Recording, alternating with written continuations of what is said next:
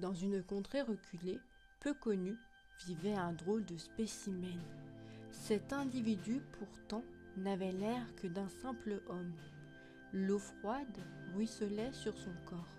Il frotta les zones accessibles de son dos à contre-coeur. Il sentait encore les écailles qui n'auraient jamais dû être là.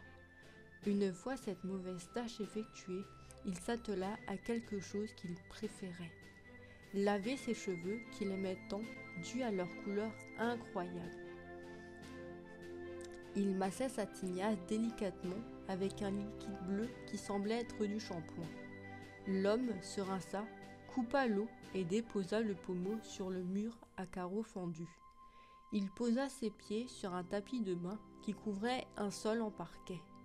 L'homme attrapa une serviette et entendit toquer à la porte. Surpris, il resta sans bouger à réfléchir, mais ça frappa une deuxième fois.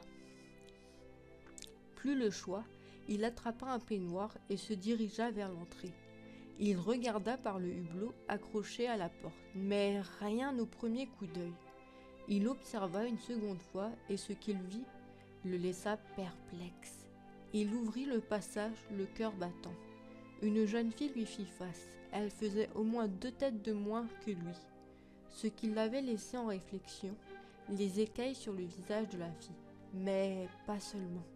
Elle possédait des yeux mi-bruns, mi-or. Il laissa échapper quelques mots. Mince, bordel dit-il choqué en se grattant la tête. La fille rougit à la vue de l'homme si peu revêtu, qui s'en aperçut et la tira brusquement à l'intérieur.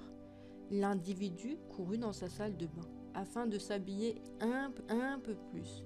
Et il retourna dans le salon où la fille l'attendait debout. L'atmosphère étant lourde, il lui proposa Assis-toi, ne reste donc pas là, d'une voix grave en montrant le canapé vert. Elle s'installa au bord du fauteuil, n'étant pas très à l'aise. Elle prit son courage à deux mains.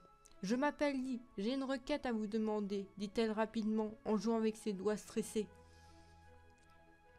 L'homme se mit à côté d'elle. Je suis Rohan. Oui, je veux bien accéder à ta requête. Mais avant, quel âge as-tu? Moi j'en ai vingt-cinq.